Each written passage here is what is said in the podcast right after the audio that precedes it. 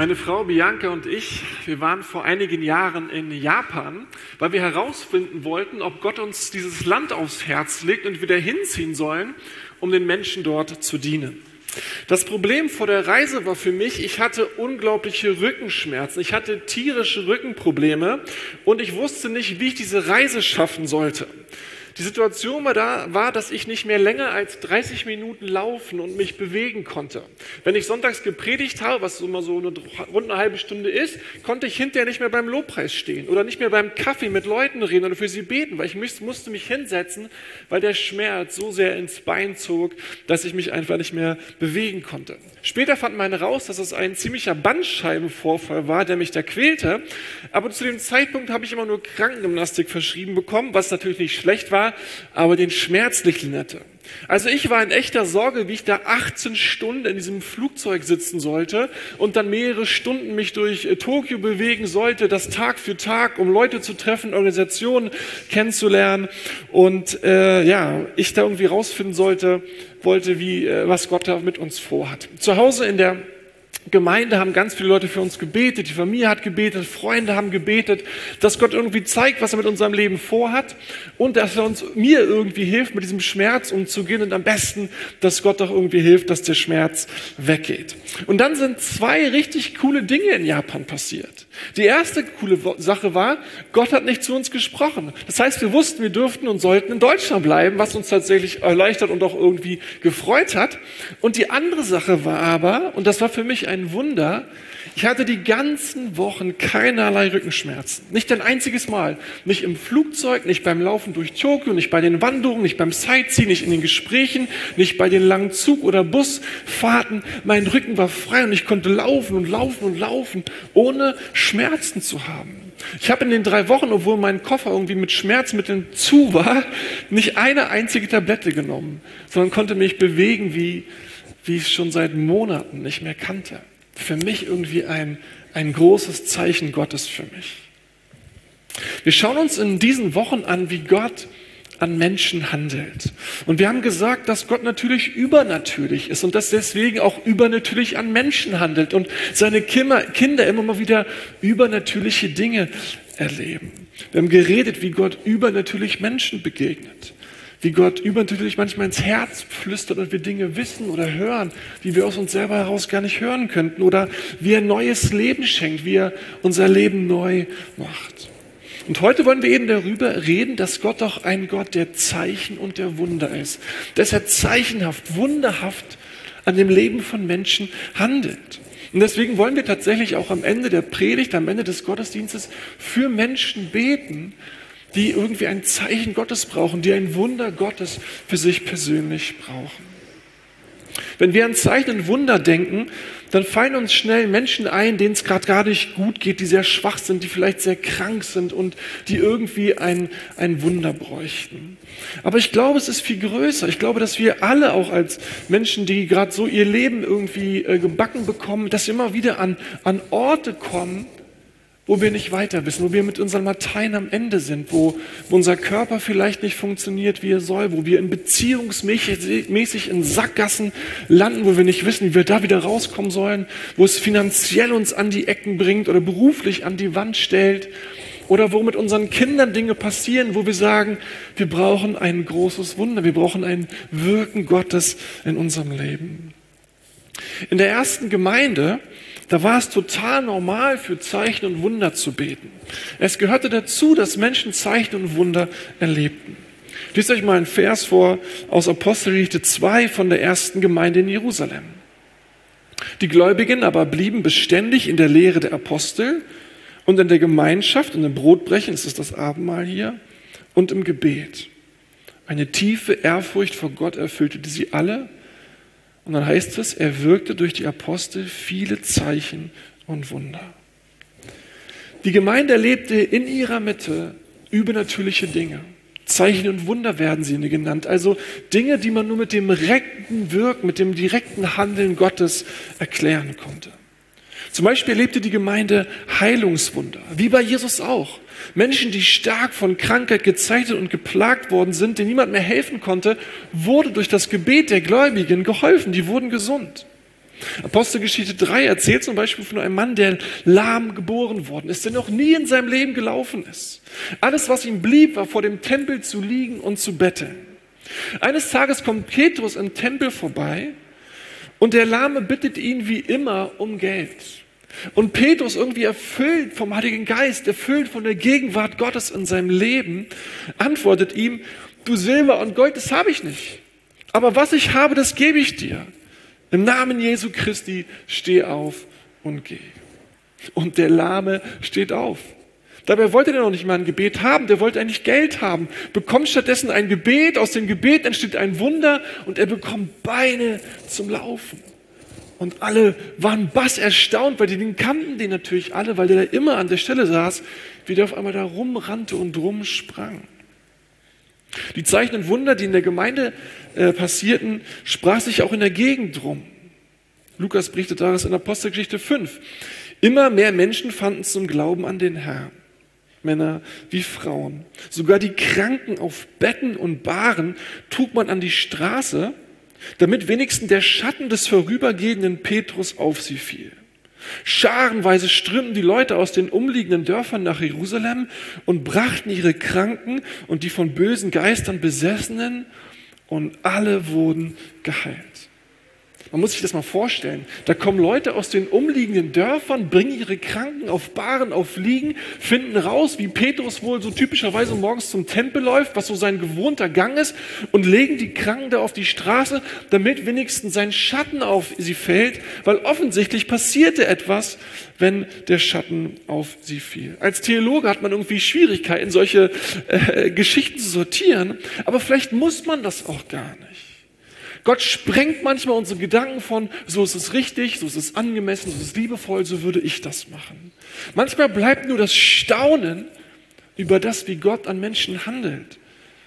Und dass es ihm egal ist, was Leute darüber denken könnten. In Apostelgeschichte 9 wird berichtet, erzählt Lukas, dass eine Frau krank wird, die heißt Tabitha. Und Tabitha wird so sehr krank, dass sie am Ende dieser Krankheit stirbt. Eine Freundin von ihr, Lydia, ist traurig darüber und denkt sich, Mensch, Tabitha ist zwar gestorben, aber ey, vielleicht kann Gott sogar so Großes tun, dass er sie zum Leben erweckt. Sie lässt dann Petrus rufen und Petrus kommt tatsächlich zu ihr, um für die tote Frau zu beten. Petrus antwortet nicht, also liebe Lydia, mal ganz ehrlich, ey, ist ja schön und gut, was Gott alles tut, aber Tote auferwecken, ey, es geht dir voll gut, ist alles in Ordnung, wir brauchen nicht dafür beten. Nee, Petrus sagt, alles klar, lass uns dafür beten, dass Tabitha von den Toten auferweckt. Und was passiert? Tabitha steht tatsächlich von den Toten wieder auf. Stell dir mal den nächsten Gottesdienst vor, wo die vorne steht und sagt, ich war tot, aber jetzt lebe ich wieder. Was das an Glauben freisetzt in diesem Gottesdienst. By the way, nur einfach mal so, wenn ich sterben sollte, für mich braucht ihr nicht beten, dass ich von den Toten auferwecke. Ich bin froh, wenn ich bei Jesus bin. Äh, ich wollte es nur mal gesagt haben. Man kann sich aber auch vorstellen, wie die jüdischen Anführer jetzt Angst davor bekam, weil diese junge christliche Gemeinde wahnsinnig viel Zulauf bekam. Und die wuchs und wuchs und die haben sich Sorgen gemacht, was jetzt da passieren würde. Also haben sie sich entschieden, etwas dagegen zu unternehmen und haben die Leiter dieser jungen Gemeinde eingeleitet und haben sie versucht, richtig einzuschützen, einzuschüchtern. Und das war tatsächlich nicht ohne. Petrus und Johannes wurden von Soldaten abgeholt, die sie vielleicht noch von der Hinrichtung Jesu kannten. Sie standen in demselben Gebäude, in dem Jesus verurteilt worden war. Sie standen vor denselben hohen Priestern, die Jesus mit unlauteren Mitteln angeklagt und am Ende den Tod gebracht hatten. Und die Apostel wurden eingeschüchtert, sie wurden bedroht, sie wurden geschlagen, ausgepeitscht, in ihr, ins Gefängnis geworfen. Aber gaben sie klein bei? Nein. Im Gegenteil, sie bekräftigten, dass sie nicht davon schweigen würden, dass Jesus von den Toten auferstanden ist, dass er lebt, dass er mächtig unter ihnen gewirkt hatte und dass sie nicht schweigen könnten von diesem Jesus Christus. Die Gemeinde war natürlich ein bisschen eingeschüchtert, dass jetzt ihre Leiter da im Gefängnis saßen und äh, irgendwie jetzt nicht da waren. Und so kamen sie alle zusammen und haben gebetet. Und dann lesen wir in Apostelgeschichte 4, für was sie gebetet haben. Und nun, Herr, höre ihr Drohungen. Hilf allen, die an dich glauben, dein Wort mit aller Freimütigkeit zu reden. Zeig deine Macht. Lass Heilungen, lass Zeichen und Wunder geschehen durch den Namen deines heiligen Sohnes Jesus, den du gesandt hast. Und Gott erhörte ihr Gebet. Die fingen weiter an, von Jesus zu reden, die hörten gar nicht auf. Die verloren ihre Angst, die verloren ihre Scheu, die, die verloren ihre Sorge, was mit ihren Familien passieren könnte, wenn sie jetzt von Jesus reden. Die redeten trotz der Drohungen. Und für uns Deutsche, die wir irgendwie vor alles und vor jedem Angst haben, ist das natürlich ein Riesenwunder, oder? Wenn du Leute bedrohst, die ins Gefängnis steckst, ihnen das sagst und sie hören nicht auf zu erzählen von dem auferstandenen Jesus. Dieses Wunder der Freimütigkeit, weiter von Jesus zu reden, zog weitere Wunder nach sich. Menschen, die bisher nicht an Jesus Christus glauben konnten, kamen zum Glauben. Freunde, Verwandte, Nachbarn, Arbeitskollegen, die kamen zum Glauben an den lebendigen, an den lebendigen Gott, an Jesus Christus. Die konnten ihre, ihre Hindernisse überwinden, die sie bisher hatten, zurückhalten äh, lassen, an Jesus Christus zu glauben. Und auf einmal wurde etwas in ihnen frei, dass sie ihr Leben auf Jesus setzen konnte. Man könnte jetzt noch viel mehr aufzählen, aber es wird deutlich, Gott wirkte in der ersten Gemeinde. Die Gemeinde erlebte Gott mit Zeichen und mit Wundern. Und so kam es, dass es für die Gläubigen total normal war, Menschen unmögliche Dinge, Gebete für Menschen unmögliche Dinge zu sprechen. Sie waren sich nicht mehr scheu, um Wunder zu bitten. Das war ganz normaler Teil des Gemeindelebens. Da wurde niemand schräg angeschaut, wenn er etwas betete und alle wussten, wenn damit das passiert, dazu brauchst echt ein Wunder. Ich habe überlegt, was ist ein Wunder? Wie könnte man es am besten beschreiben? Jemand hat mal gesagt, Wunder sind so etwas wie Zeichen, die über sich hinausweisen. Wunder sind Zeichen, die über sich hinausweisen. Und das gilt im Fall der Wunder im Neuen Testament auf jeden Fall. Wenn man das Neue Testament liest, dann hat man nie den Eindruck, dass es irgendwie um diese Wunder an sich gehen würde, dass das das eigentliche äh, gewesen ist. Das gilt auf jeden Fall auch für Jesus. Wenn man die vier Lebensberichte von Jesus sieht, hat man ja den Eindruck, es, ist voll von Wundergeschichten, es ist voll von Heilungsgeschichten. Es gibt 27 Berichte über Begegnungen zwischen Jesus und einzelnen schwerkranken Menschen, die er allesamt gesund gemacht hat. 14 Mal wird erwähnt, dass er alle Menschen gesund machte, die dort angeschleppt worden waren, die sich nach ihm ausstreckten und sagten, ich brauche eine Wunderheilung, ich brauche Kraft aus der Höhe. Aber dann verbat, verbot Jesus den Leuten teilweise von diesen Wundern zu erzählen. Er wollte nicht, dass sie das irgendwie allen möglichen Leuten erzählten, weil es ging nicht um dieses Wunder, es ging um mehr. Er wollte nicht, dass sie die alleinige Aufmerksamkeit bekamen. In der Apostelgeschichte dann, das ist dann die Geschichte der ersten Kirche, dasselbe Bild.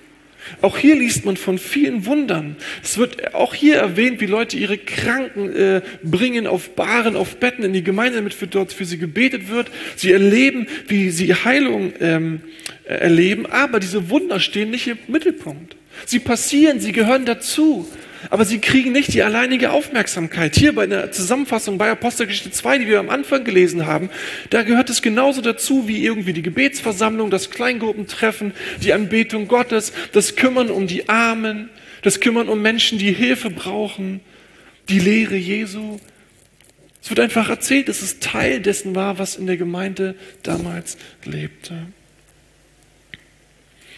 In Berlin findet man ja ganz viele Zeichen auf irgendwelchen Schildern, die auf alles Mögliche hindeuten und die sagen, ey, da musst du lang, hier musst du hingehen.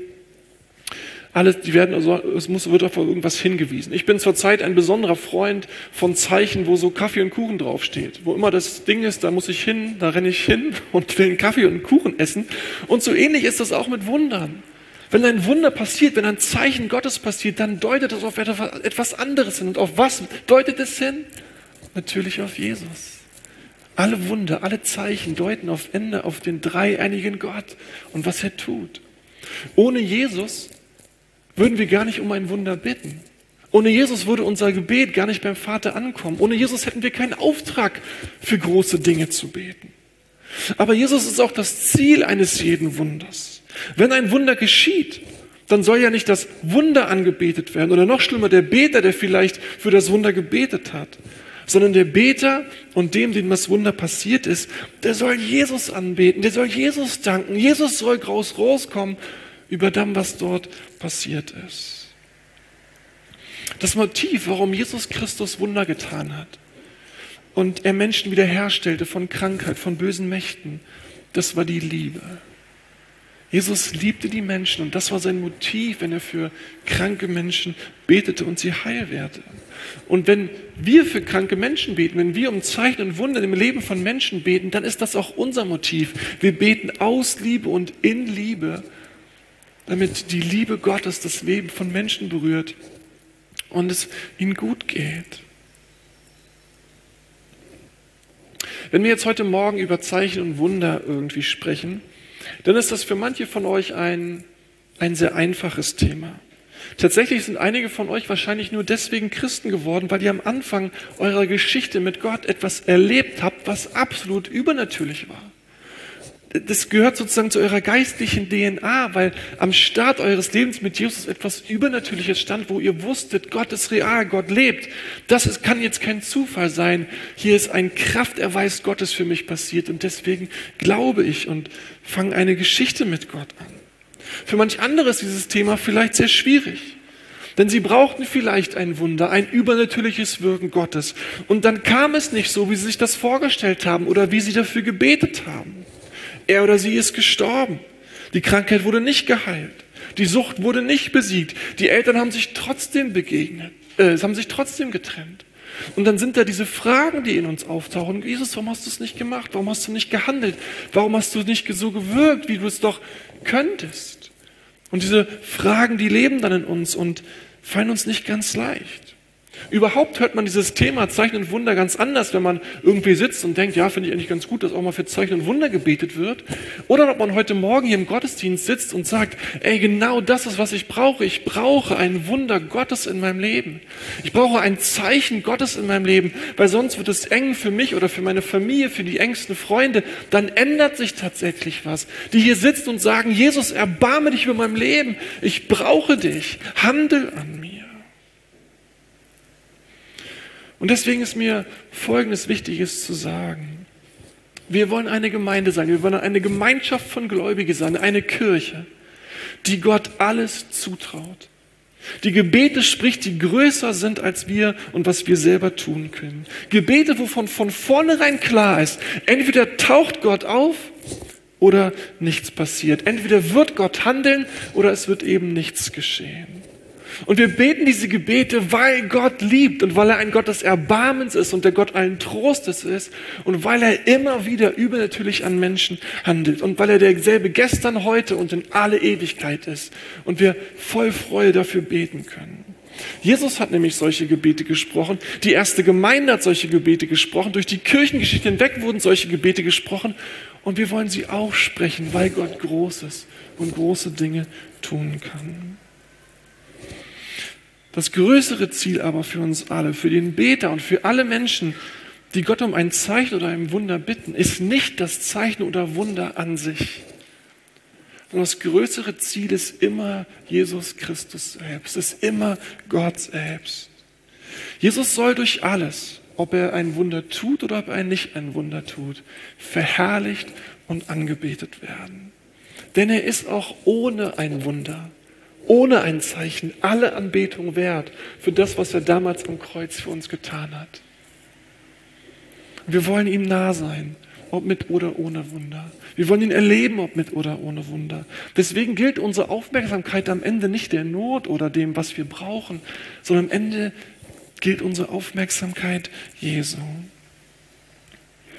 Natürlich, am Ende geschehen Gottes Wege. Er entscheidet, was er tun will.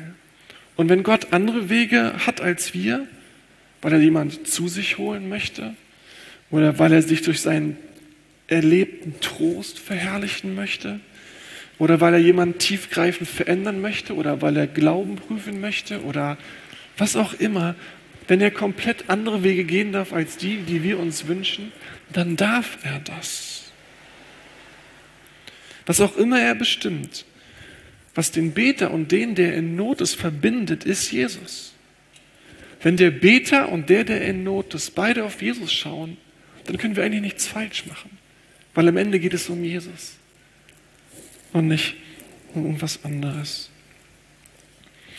Eine meiner Lieblingsgeschichten von Jesus ist die, wo ein Gelähmter von seinen engsten Freunden zu Jesus geschleppt wird. Äh, der Typ ist seit Ewigkeiten gefühlt äh, lahm, kann nichts machen, aber er hat vier Freunde, die von Jesus hören, von diesem Wunderheiler. Und dann schleppen sie ihn zu Jesus. Aber Jesus ist am Predigen in irgendeinem Haus und das Haus ist so gerappelt voll, dass sie nicht reinkommen. Also steigen sie aufs Dach, schleppen ihren Freund da hoch und haben diese verrückte Idee, einfach mal das Dach aufzugraben und aufzubuddeln und zu basteln und Jesus zu seinen Füßen, den Gelähmten dann zu den Füßen Jesu niederzulassen ein bisschen crazy, die Freunde, auch irgendwie ganz cool, mit welcher Leidenschaft und Liebe die ihren Freund da lieben. Und dann machen die das tatsächlich so. Die gehen da hoch, äh, basteln das Loch im Dach und dann lassen den Gelebten zu den Füßen Jesu runter. Ich wette, Jesus hat total gegrinst, als er den da vor den Füßen Jesu sagte, ey, du hast echt coole Freunde. Finde ich echt stark. Die anderen waren wahrscheinlich nicht so begeistert, aber Jesus wird es cool gefunden haben. Und dann, was sagt Jesus, als er diesen Mann zu seinen Füßen äh, hat liegen, äh, wo er da liegt? Das sagt er zuerst, deine Sünden sind dir vergeben. Deine Sünden sind dir vergeben, bevor Jesus sich der Not zuwendet, die wir alle so vor Augen hatten oder den Leuten, die damals da rumstanden, wendete er sich erst einmal der größeren Not zu. Und das war, dass dieser Mann keinen Frieden mit Gott hatte. Dass er keinen Frieden mit Gott hatte und Versöhnung und Frieden mit Gott brauchte. Und dass seine eigene Sünde ihn von Gott trennte. Und dass er Versöhnung brauchte, Wiederherstellung, Zugang zum liebenden Vater im Himmel, Zugang in die Ewigkeit, dass Gott ihm neues Leben schenkt, das in die Ewigkeit hineinreicht, dass er ein Bürgerrecht im Himmel bekommt und dass er rein wird von den Sünden, die ihn von Gott trennen. Und dann spricht ihm das zu, deine Sünden sind dir vergeben. Und dann fängt die Menge an zu murren und sagt, ey, das kannst du doch nicht machen. Wer bist du? Was wagst du, so etwas zu sagen? Und dann sagt Jesus zu ihm, steh auf, nimm dein Bett und geh nach Hause. Und der Gelähmte, Gelähmte steht auf, nimmt sein Bett, fängt an zu singen und geht nach Hause. Ich mag die Geschichte, weil Jesus hier so großartig ist, aber weil es auch ein schönes Bild von Gemeinde ist von einer Gemeinschaft von Gläubigen. Wir bringen unsere Freunde, wir bringen unsere geliebten Menschen, wir bringen Menschen, die in Not sind, die ein Wunder brauchen, die ein Wirken Gottes, eine Krafterweis Gottes in ihrem Leben brauchten, zu Jesus und bitten ein Wunder. Das ist Gemeinschaft, wenn wir einander unsere Not teilen, wenn nicht jeder für sich alleine kämpft, sondern wenn wir uns einmachen, eins machen mit der Not des Einzelnen und damit gemeinsam zu Gott gehen.